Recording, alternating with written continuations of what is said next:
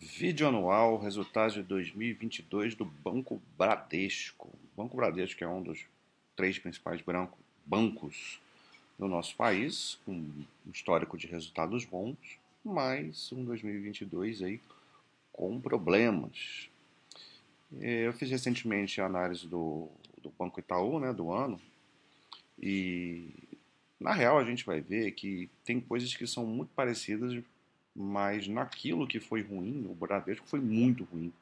E isso acabou prejudicando todo o resultado, é isso que a gente vai ver aqui em detalhes.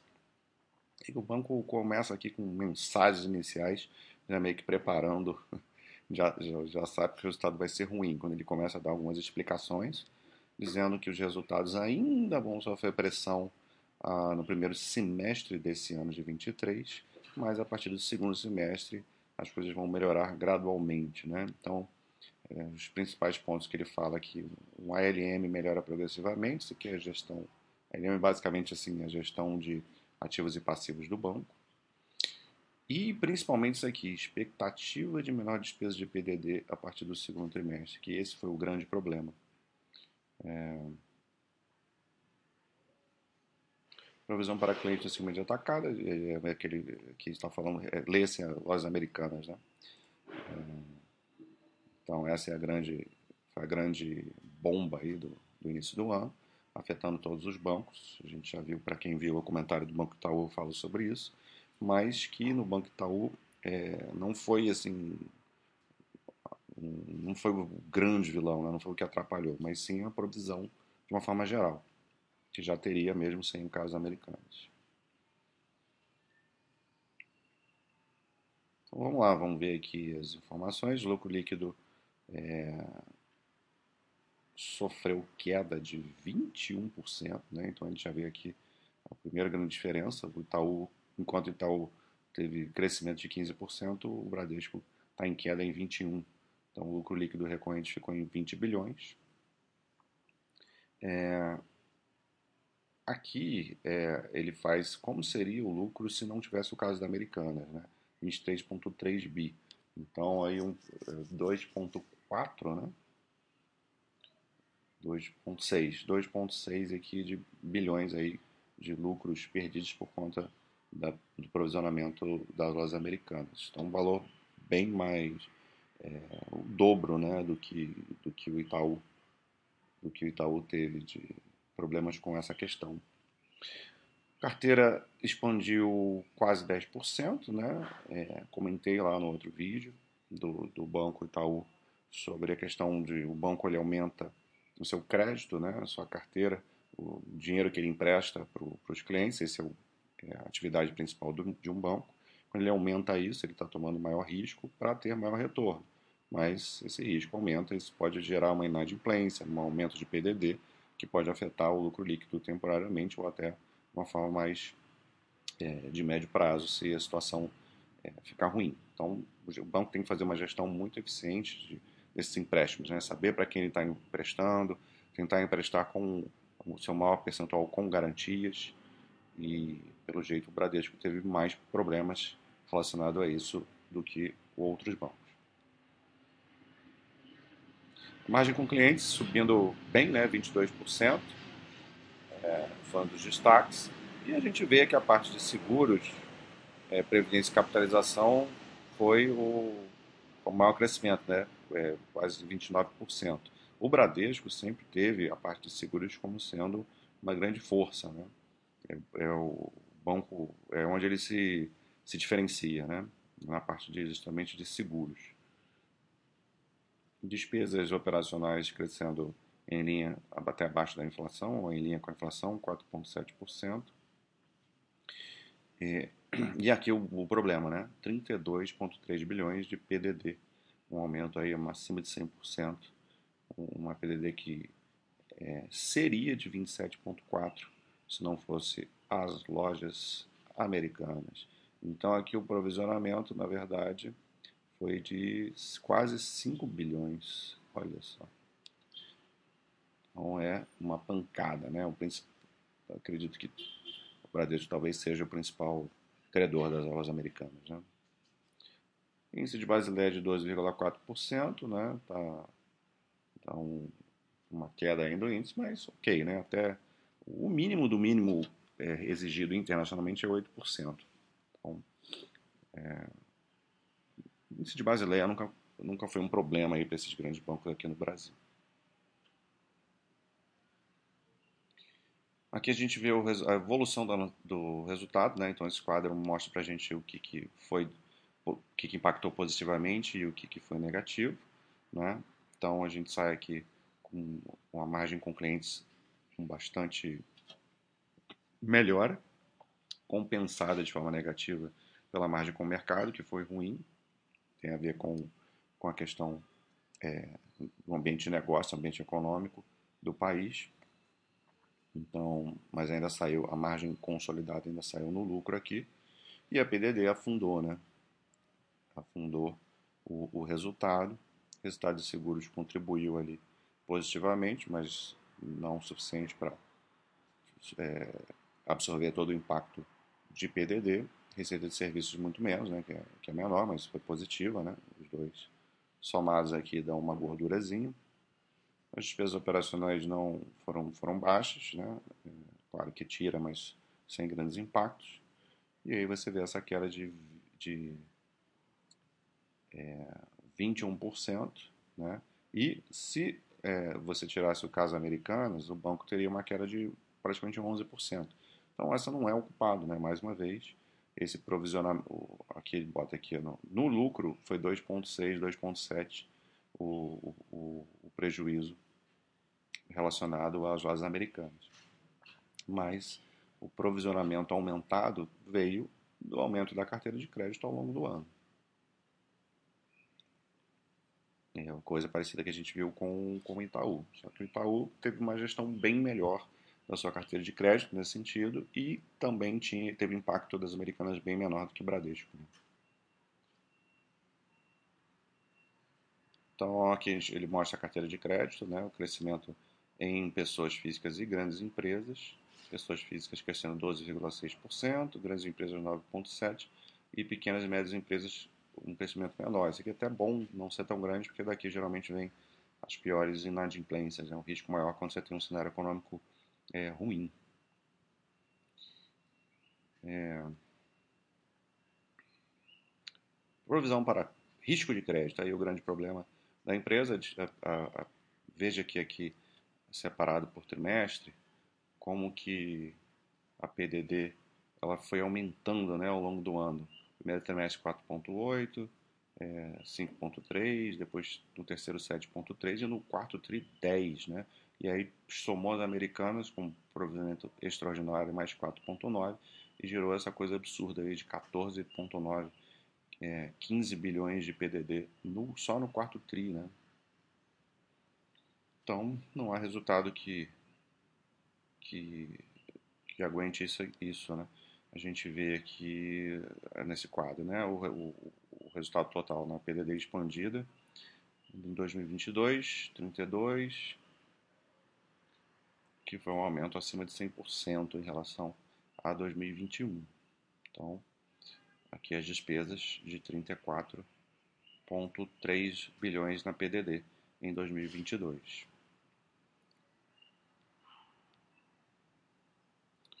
Inadimplência, né? É, inadimplência acima de 90 dias é o que, é o que mais importa para gente. Aqui o total é o vermelhinho, que é essa linha aqui que subiu para 4.3. Então, uma inadimplência é, que foi subindo ao longo do ano.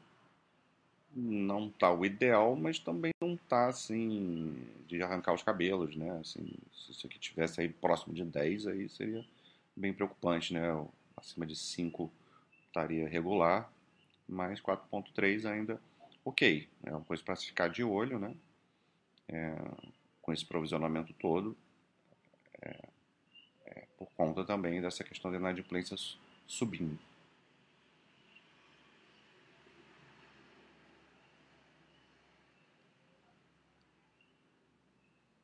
ele fala bastante né, do provisionamento e tal, em, é, de uma forma mais detalhada.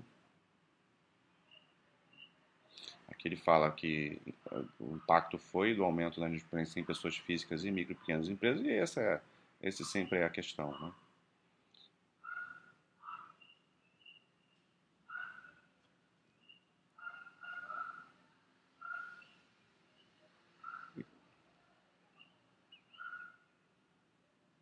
Aqui, margem financeira, que é a atividade fim de um banco, né? quanto que o banco ganha emprestando dinheiro para seus clientes e fazendo operações no mercado. Como eu comentei, a margem financeira com clientes foi muito boa, cresceu 22%, mas a, a do mercado acabou tirando parte aí desse boa parte aí dos ganhos e a margem financeira consolidada é, acabou crescendo de uma forma mais modesta, 3,8, né? Contribuiu para o resultado, mas é, não foi tão forte esse, esse crescimento.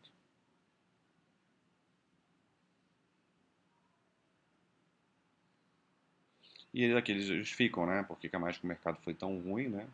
Essa ALM, né? A gestão aí de ativos e passivos afetada pela rápida e significativa elevação da Selic, mas que isso deve se recuperar ao longo de 2023.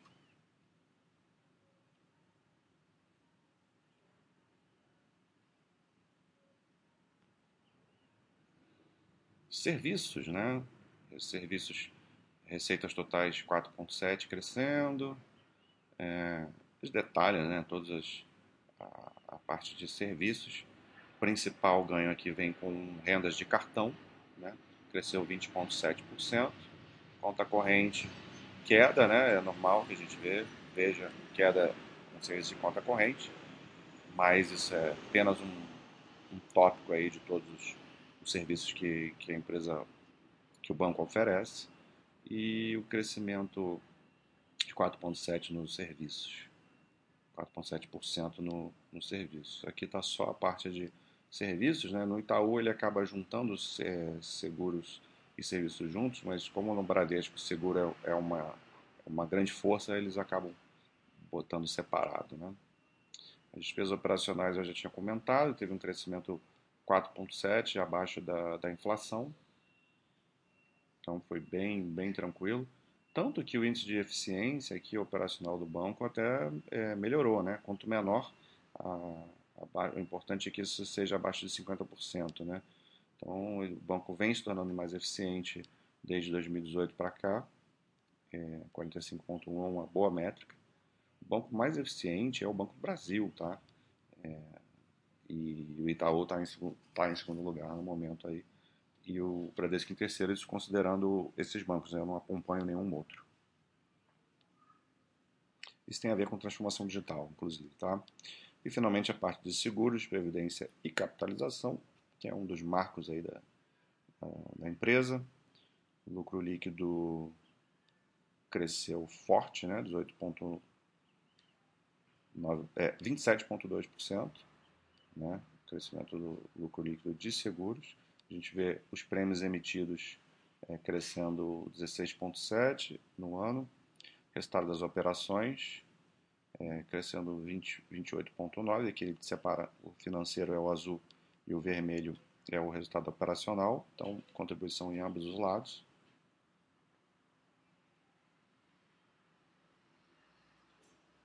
E a sinistralidade aqui ficando em é, 80,2% no, no acumulado do ano. Né? Então teve uma diminuição aí em relação a, a, a 2021. Então você ganha em prêmios e diminui sinistros, você aumenta o seu índice combinado e aumenta o seu lucro líquido. Muito bom resultado aí dos seguros. E o, aqui o índice de Basileia como eu já comentei lá no início, tá, tá tranquilo. Tá? Aqui está 14,8, né? O índice total é diferente do que eu vi lá na, na, primeira tabela, enfim. Mas, de qualquer maneira, é um índice bem tranquilo aí, nada para se, se preocupar. Tem mais alguma coisa? Mais injeção de... Ah, o guidance, né? Vamos ver o guidance, se, tá, se cumpriu o guidance e o que, que se espera É, é, bom assim que venha na mesma tabela que a gente vê até a perspectiva do banco em relação ao ano que passou agora. Então, carteira de crédito acabou tendo. Você vê que segue, segue algumas lógicas parecidas com outros bancos. Né? É, ficou um pouquinho abaixo da meta, né? a carteira de crédito expandiu, mas teve que botar o pé no freio aqui também. É, e o crescimento esperado para 2023 na carteira de crédito é, é mais é, é, menor, né? A margem financeira total não tinha guidance e agora eles deram um, um guidance de, um, de uma melhora aí para 7 a 11%, né? Esse ano a gente viu 3.8 foi prejudicado com a margem com o mercado que eles acreditam que vai melhorar no próximo nesse ano agora de 23. É, aqui mais com cliente separado. E aqui eles não dão a projeção, mas aqui dá o, o cumprir a meta. Né? Receita de serviços ficou dentro da, da parte mais baixa, tem um crescimento modesto aí esperado. Despesas operacionais ficou dentro da, da casa e acreditam estão esperando um, uma despesa maior, né? Então, sim, o banco não está muito otimista para o próximo ano por conta do primeiro semestre, né? Próximo ano que eu digo é esse agora que a gente está em 2023, mas em termos de balanço. Resultado das operações de seguro, é, esse sim, né, su, su, suplantou aí a, o que era esperado e tem uma espera um crescimento mais discreto. E a PDD é o grande problema aí, né? Foi muito, é, foi acima na verdade, assim, ficaria dentro da métrica, né? 27,4 bi do que eles estavam esperando provisionar, mesmo que seja no intervalo máximo, mas acabou ficando muito acima por conta da, da questão das lojas americanas. E a PDD vai aumentar mais ainda, né? Ao longo de, de 2023. Então, vamos ver, vai ser um resultado pressionado aí para o Bradesco mas vamos ver se consegue pelo menos ter um resultado positivo, né? Porque agora em 2022 realmente foi um resultado ruim. Acho que é isso, né? Não tem que ficar repetindo muitas coisas aqui. Então, lucro líquido, o, o banco Bradesco aí teve um resultado é, ruim no ano. Vamos ver se melhora essa questão aí. Quer dizer, a gente já viu que a PDD não vai melhorar muito né, em 2023, no contrário, o provisionamento até maior. Então vai precisar melhorar em outras coisas aí. Vamos ver o Banco Bradesco pressionado no momento, mas historicamente é um banco que tem resultados muito fortes, né? Mas vamos ver. Muita calma. Um abraço.